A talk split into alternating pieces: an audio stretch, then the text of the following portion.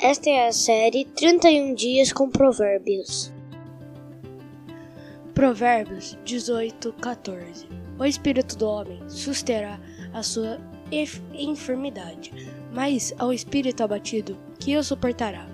Muitos estudos mostram que pessoas que têm fé, que creem em Jesus e se alimentam da palavra de Deus, têm mais força para suportar dias difíceis. Isso porque sempre encontram esperança, mesmo quando as situações são complicadas. Encaram a vida com mais ânimo, porque têm a consciência que não estão sozinhos. Ainda que a dor dure, sabem que são vitoriosas. Essa segurança dá uma energia emocional extra que nos ajudam a nos recuperar.